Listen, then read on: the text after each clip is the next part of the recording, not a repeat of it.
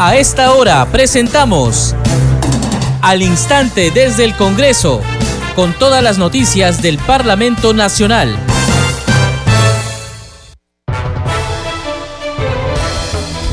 ¿Cómo están? Bienvenidos a su programa Al Instante desde el Congreso. Les saluda Carlos Alvarado y estos son los titulares. Cinco comisiones ordinarias y la Comisión de Ética se reunirán este lunes 28 de agosto dando inicio formal a las actividades legislativas del periodo anual de sesiones 2023-2024. Es en las comisiones donde se inicia la importante labor de análisis y debate de los proyectos de ley y que culminan con la elaboración de dictámenes que luego se discuten en el Pleno. A las 8 y 30 horas sesionará de manera secreta la Comisión de Inteligencia que preside el congresista José Cueto de Renovación Popular. Eh, será en la sala Fabiola Salazar del edificio Víctor Raúl Aya de la Torre. A las 11 horas hará lo propio la Comisión de Defensa del Consumidor que preside el congresista de Acción Popular Wilson Soto. A las 2 de la tarde, la Comisión de Transportes y Comunicaciones, presidida por el legislador Eduardo Salguana de Alianza para el Progreso, sesionará en la sala Carlos Torres y Torres Lara del edificio Víctor Raúl Aya de la Torre. Una hora después, en el hemiciclo Raúl Porras Barrenechea, se reunirá la Comisión de Defensa Nacional que preside la parlamentaria Patricia Chirinos de Avanza País y a las 5 y 30 de la tarde se instalará la Comisión de Ética Parlamentaria para el periodo 2023-2025. La reunión será en la sala Carlos Torres y Torres Lara del edificio Víctor Raúl Aya de la Torre. En la sesión se elegirá además a la mesa directiva de este grupo especial. Los congresistas de la República concluyen hoy la semana de representación correspondiente a agosto del 2023. Durante cinco días se desplazaron a sus respectivas regiones a fin de mantener comunicación con los ciudadanos y las organizaciones sociales con el objeto de conocer sus preocupaciones y necesidades.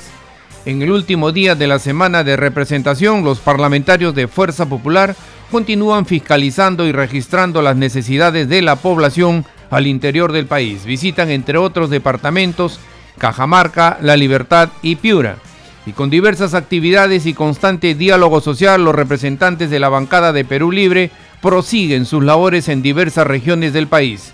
En Ayacucho, Ancash y Puno tomaron nota de las necesidades de los pobladores para ser canalizadas ante las autoridades respectivas. Con una serie de reuniones con autoridades, población organizada y visitas de inspección y fiscalización, los congresistas de Alianza para el Progreso van culminando la semana de representación.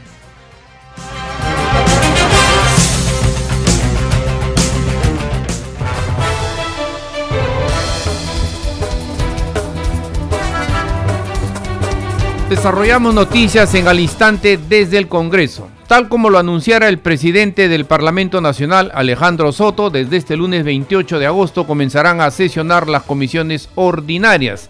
Se priorizará, dijo, la aprobación de leyes que atiendan las demandas de la población como la salud, educación y seguridad de los peruanos. Escuchemos. Comenzamos la próxima semana con las comisiones ordinarias y claro está, atenderemos prioritariamente lo remitido por el Ejecutivo Nacional. Combatiremos la delincuencia, la inseguridad ciudadana, por supuesto, los cambios climáticos, los fenómenos del niño costero que se avecinan. Y claro, también apoyaremos a las autoridades de nivel nacional, regional y local. El Congreso, generando diálogo y consenso.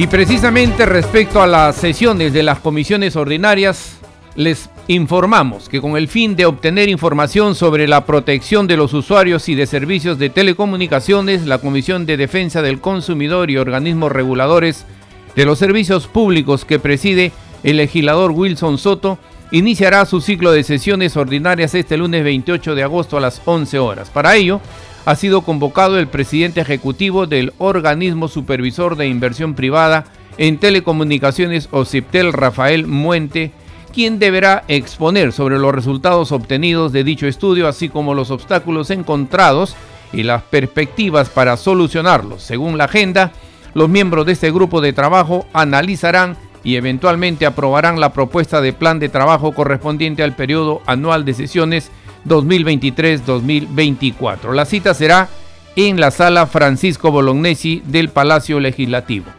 Entre tanto, la Comisión de Defensa Nacional tiene como principal punto de agenda este lunes 28 las presentaciones de los ministros del Interior y de Defensa, Vicente Romero y Jorge Luis Chávez Cresta respectivamente, a fin de que informen las políticas generales y planteamientos estratégicos de esos sectores.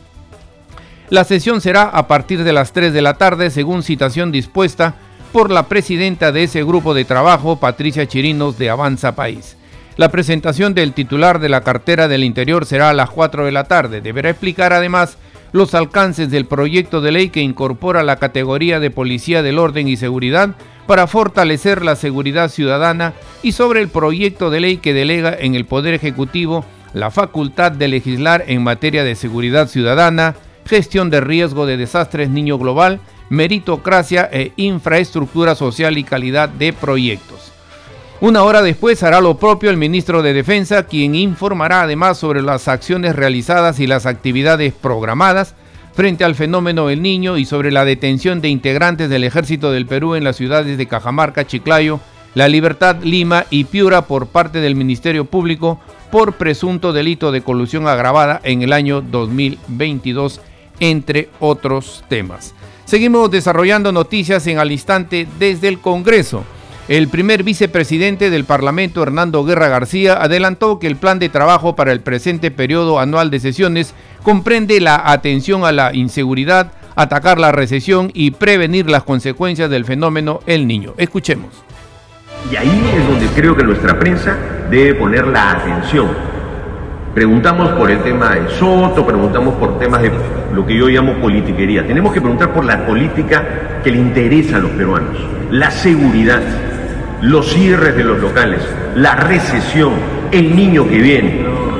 Yo no he estado declarando en la prensa porque quería ver, determinar de tener un plan de trabajo, plan de trabajo que sí lo hemos trabajado con el presidente Soto, para ver en qué tenemos que legislar en este semestre. ¿En qué tenemos que legislar? En seguridad. ¿En qué? En prevenir el tema del niño. ¿En qué más? En reformas constitucionales. ¿En qué más? En, en, atacar la recesión que tenemos. Ahí es donde yo les pido a ustedes, prensa, que nos concentremos que le pongamos la atención, que investiguemos, que seamos muy, muy agudos, porque la población está cansada de dimes y diretes. Me gustan los resultados que ha tenido Bukele, usted pensará de otra manera, los informes de derechos humanos de otra manera. Yo creo, repito, que ojalá tuviésemos dos Bukeles en nuestro país, porque la seguridad es algo que ya le cansó a la gente. Lo que yo más admiro de Bukele son las normas que han permitido que ese país esté en una mucho mejor situación respecto a la criminalidad. Seguimos desarrollando noticias en al instante desde el Congreso. El legislador Jorge Montoya consideró que se equivocan quienes creen que la política Bukele es la solución para los problemas de seguridad que afectan al país. En diálogo con nuestra colega Helen Vances también respondió sobre otros temas de coyuntura. Escuchemos. He escuchado con sorpresa hace ya varios días que están considerando de que Bukele es la solución para el Perú y están equivocados totalmente. La gente que opina no tiene experiencia en seguridad, no sabe de qué habla realmente. Son políticos que escuchan un tema y le quieren dar vuelta para ganar en provecho propio lo que podía reeditar que la gente crea que Bukele va a ser la solución del Perú. El Perú tiene sus propias soluciones, tenemos una situación totalmente diferente. El Salvador es más chico que la región La Libertad, para que tengan una idea, y tiene la mitad de habitantes que Lima. O sea, de eso estamos hablando, de un distrito grande de Lima, en, en otras palabras no de un país como el Perú, que es complejo, es enorme y tiene una realidad diferente en cada lugar. O sea, nuestro problema de seguridad no es Lima, nuestro problema de seguridad es el país entero. Y para esto la Policía Nacional sabe muy bien qué cosa hacer. Lo que necesita es tener las herramientas logísticas que les hacen falta para poder cumplir su tarea. Y eso es responsabilidad del Ejecutivo, asignarle los presupuestos a la Policía Nacional para que pueda equiparse de manera adecuada y dejar que haga su trabajo. Y el Congreso que mejore las normas que tienen que mejorarse para la parte procesal, no para algunas cosas que son puntuales, sobre las cuales nosotros estamos trabajando de una manera directa, la bancada, mi, mi despacho específicamente, para poder tener un conocimiento real de en qué situación se encuentra el sector interior y cómo se puede hacer para ayudarlo desde el Congreso, que es limitado realmente, pero nosotros damos normas. Acá son ejecuciones las que se tienen que llevar a cabo. Justamente en el marco de estas discusiones, la presidenta de la República ha indicado que el Perú tiene su propia particularidad. Eh, también ha instado al Parlamento a revisar el pedido de facultades delegadas en cuanto a seguridad. Yo he opinado ya varias veces de que no estoy de acuerdo en darle facultades delegadas porque cada uno tiene sus tareas que cumplir, así como ellos tienen que cumplir el plan de seguridad ciudadana que no involucra para nada al Congreso, todas las acciones están en el campo del Ejecutivo, tienen que trabajarlo y nosotros como, que, como legislativo revisar las normas, hablar con ellos para que nos digan qué es lo que necesitan ajustar y ajustar lo que tenemos que ajustar. En eso está trabajando mi equipo técnico, este, hemos tenido ya varias reuniones con el sector interior, con el equipo técnico de ellos, para revisar las políticas públicas de seguridad, porque hay que empezar por eso para poder decidir cuál es el árbol de acciones y de temas que tienen que tratarse en el nivel inferior. Y eso no se está haciendo, estamos trabajando de manera profesional. Cuando tenga el resultado final de estas reuniones de trabajo, podré dar una opinión sólida, contundente y sin lugar a dudas mejor que la que se están dando actualmente. Congresista, con respecto a eh, la creación que se propone por parte del Ejecutivo en cuanto a esta nueva policía de orden y seguridad, ¿cuál es su opinión? Eh, lo, mismo que les, estoy diciendo ahora, tenemos que analizar las situaciones y las alternativas que presentan. Hay más alternativas que eso que está presentando el Ejecutivo. Existe una que es comprarle el franco a los policías, como había antes. Es una moción que ha presentado o está por presentar un congresista. Este, hay otras que son mantener la, la estructura académica que se tiene reduciendo en algo los tiempos, en algo. No se puede reducir una formación de para cualquier institución, debe ser más sólida, al contrario. El apuro por dar una solución inmediata nos puede llevar a errores permanentes en el futuro. Por eso no es esto de yo agarro y traigo más gente en seis meses, eso no funciona. Seguimos desarrollando noticias en al instante desde el Congreso. Ante el Grupo Especial Multipartidario de Trabajo de Competitividad se presentó el ministro de Economía Alex Contreras. Informó que en septiembre próximo estará listo el plan de competitividad y productividad para su relanzamiento. Tenemos sobre el tema el siguiente informe. Con el propósito de exponer sobre el plan de competitividad nacional, el ministro de Economía y Finanzas, Alex Contreras Miranda, fue invitado al Grupo de Trabajo de Competitividad, Productividad y Formalización de la Economía, adscrita a la Comisión Especial Multipartidaria Capital Perú. El coordinador de dicho grupo de trabajo, el parlamentario Jorge Montoya Manrique, manifestó que entre el legislativo y el ejecutivo se debe generar sinergia para reflotar la economía en el país. Uno de los efectos centrales para el fortalecimiento del tejido empresarial nacional es que las pequeñas unidades de negocio cuenten con la normativa y las herramientas necesarias que les permitan mejorar sus niveles productivos y lograr ser más competitivas. Es así que el trabajo de la comisión se convertirá en el espacio que permita resolver los problemas que limitan el acceso a la formalidad y el crecimiento de las unidades empresariales populares en los siguientes aspectos. Barreras a la formalización, acceso a mercados, financiamiento, integración de cadenas de valor, innovación y economía digital. Por su parte, el titular del MEF sostuvo que a esta altura del año la inflación se está moderando en el país. Ha sido un primer semestre muy duro, choques de alto impacto afectaron la economía peruana en los primeros meses del año y eso ha generado que el primer semestre nosotros tengamos una, una caída de la, de la producción. Eh, eso también en un contexto en donde el Banco Central de Perú lucha por mantener la inflación baja y estable, que lo ha llevado a elevar las tasas de interés a niveles también a, eh, máximos históricos. Entre otros aspectos, el ministro de Economía indicó que de acuerdo al plan Compunche Perú, hay 6.700 millones de soles pendientes de gastar en lo que queda del año.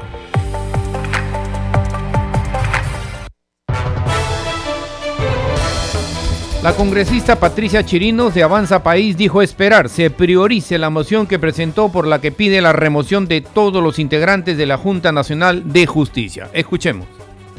Presenté esta moción de orden del día donde estoy pidiendo directamente la remoción de siete miembros de la JNJ por diversas faltas graves, ¿no? Eh, en primer lugar, pues los dos comunicados eh, o pronunciamientos que esta Junta Nacional de Justicia envió eh, interfiriendo en las decisiones del Congreso de la República, haciendo de bufete de abogados de la señora Zoraida Ábalos, que además tiene vínculos y amistades con estos miembros de la JNJ, y además ella misma fue parte del comité que los puso a ellos en ese cargo, ¿no?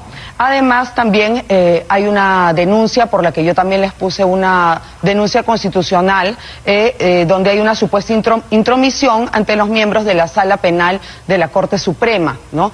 se dice que tres miembros de la JNJ fueron a buscar al presidente de la, de la Corte para pedirle, pues, abogando también por la señora Zoraida, ¿no?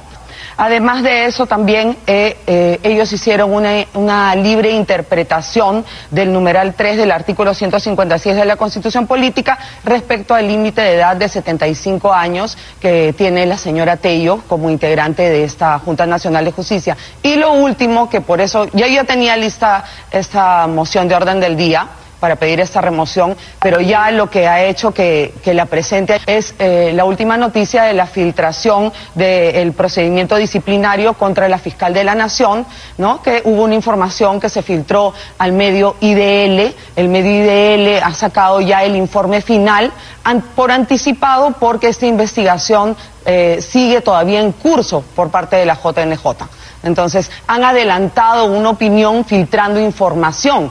¿Eso qué quiere decir? Que los peruanos no podemos tener confianza en la JNJ ni en la justicia peruana. Es por eso que estoy presentando esta moción de remoción para que los peruanos recuperemos la confianza y el respeto en la justicia peruana.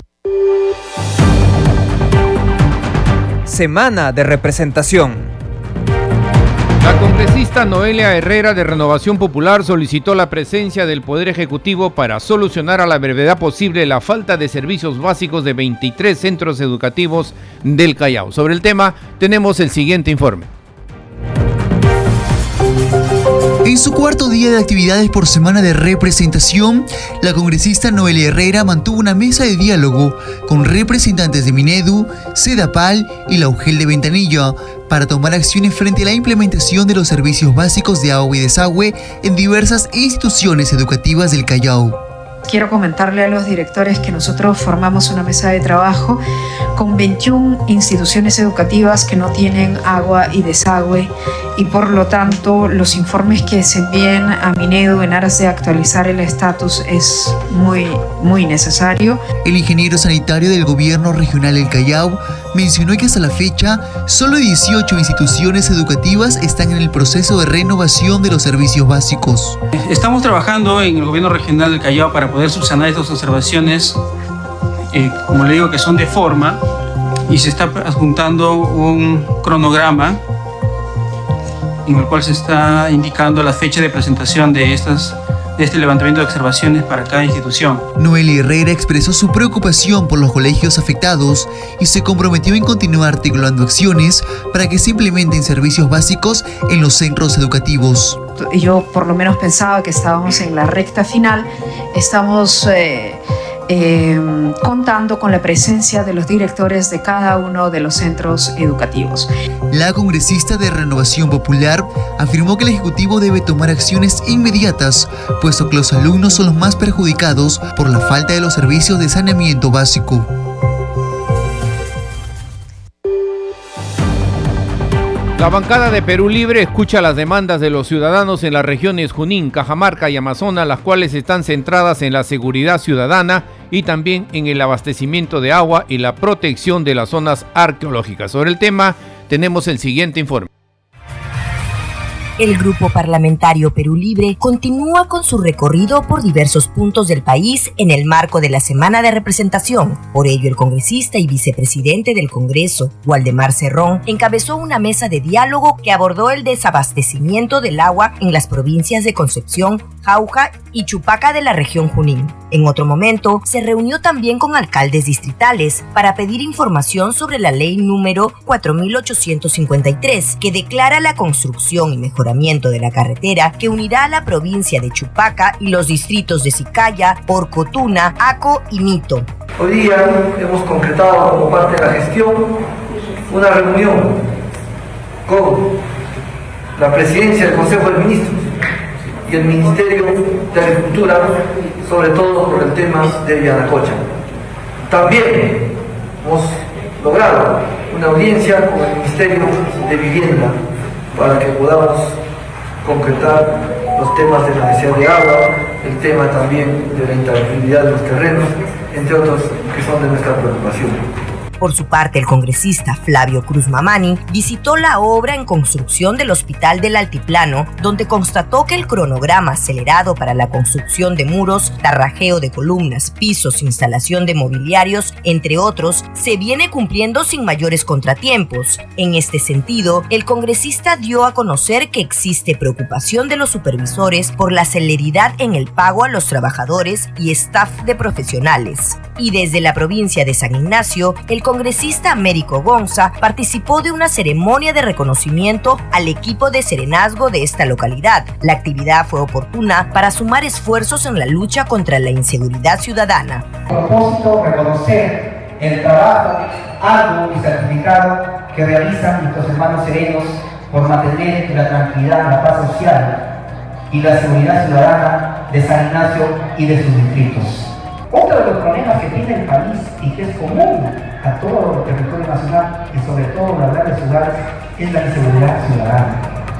Y nos dimos cuenta que había un grupo de hombres y mujeres, los serenos, que estaban desprotegidos, invisibles a las autoridades del Estado peruano, para el Ejecutivo, para el Legislativo.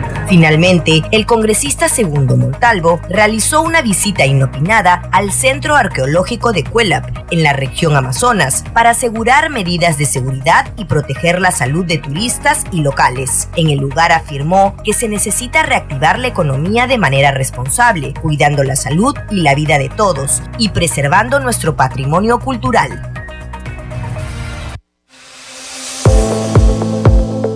Congreso en redes.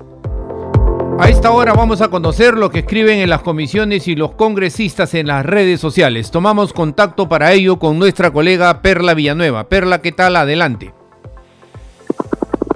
Muchas gracias, Carlos. Vamos a empezar compartiendo la publicación de la congresista Roselia Muruz, tercera vicepresidenta del Parlamento Nacional.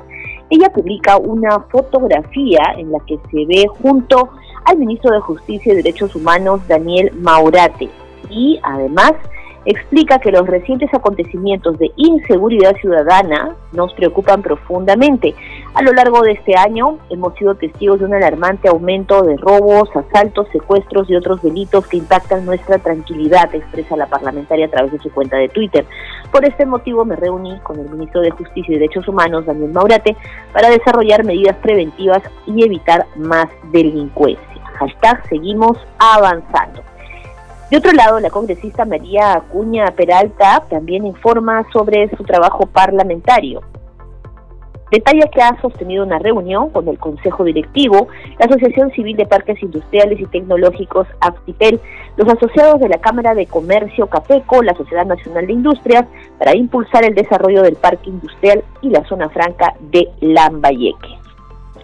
Otro parlamentario que también informa sobre su labor en esta semana de representación es el congresista Carlos Ceballo, quien detalla que estuvo presente en el primer encuentro de alcaldes de los centros poblados de la región Puno. Durante el evento presentamos la iniciativa legislativa multipartidaria desarrollada por el grupo de trabajo de la Comisión de Descentralización. Utiliza el hashtag Congreso en Regiones. Y por último, Carlos, la congresista Mari Carmen Alba, informa que ella regresó a la ollita común Fuerza de Mujer en Chorrillos con la que trabajó para la instalación de su local de apoyo. A pesar de esos avances, dice la parlamentaria, aún enfrentan desafíos como la falta de agua y saneamiento. Me he comprometido, asegura la legisladora, a seguir gestionando ayuda desde el Congreso y a volver para asegurarme de que sus necesidades sean atendidas. Su valentía y dedicación merecen nuestro esfuerzo constante. Utilice el hashtag Semana de Representación y con esto terminamos nuestra secuencia. Congreso en redes. Regresamos contigo, Carlos. Gracias, Perla. Nuestra colega Perla Villanueva con el segmento Congreso en redes.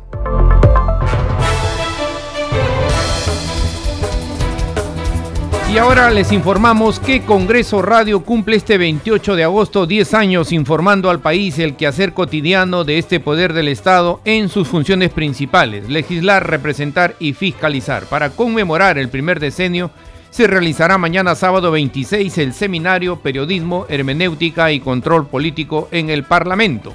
Legisladores de las diferentes bancadas han saludado a Congreso Radio por su décimo aniversario como la representante de Fuerza Popular, Marta Moyano. Congreso Radio, 10 años informando en todas las regiones del país. Quiero saludar a Congreso Radio por la labor que vienen haciendo. Sé que no es fácil, sé que es difícil, pero les mando un fuerte abrazo y saludos y continúen en la línea de la defensa de la democracia.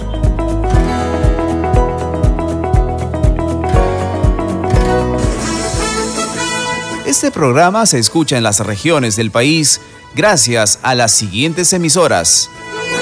Radio Inca Tropical de Abancaya Purímac, Cinética Radio de Ayacucho, Radio TV Shalom Plus de Tingo María, Radio Madre de Dios de Puerto Maldonado, Radio TV Perú de Juliaca Puno, Radio Amistad de Lambayeque, Radio El Pueblo de Ayacucho, Radio Satel Perú de Lampa en Puno, Radio La Voz del Valle de Aplao en Arequipa.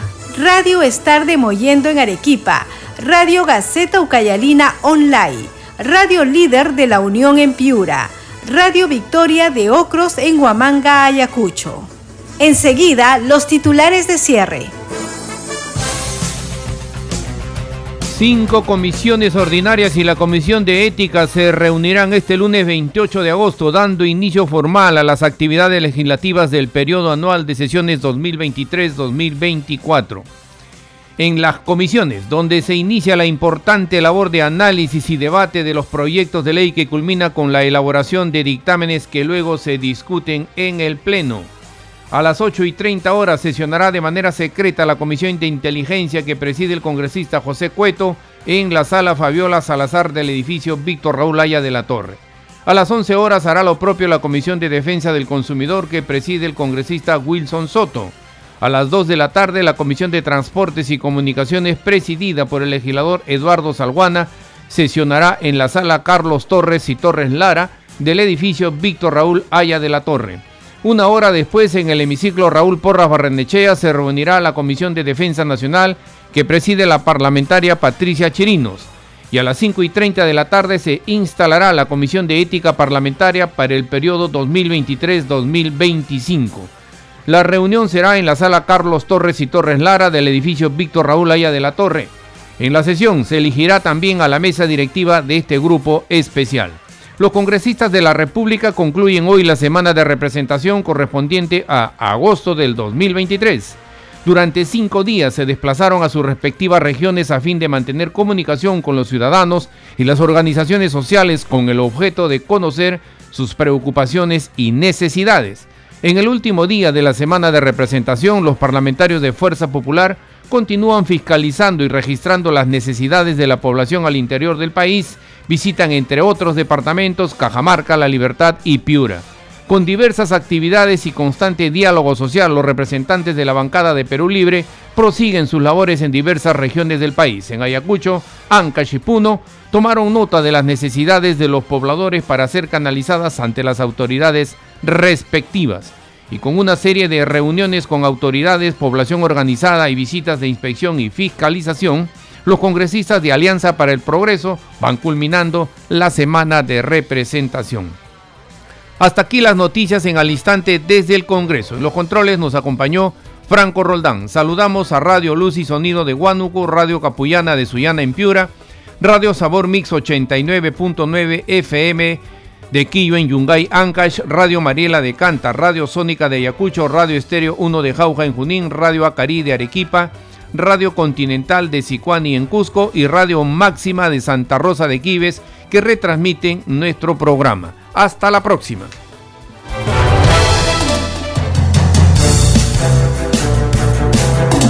Hasta aquí, al instante desde el Congreso, con todas las noticias del Parlamento Nacional.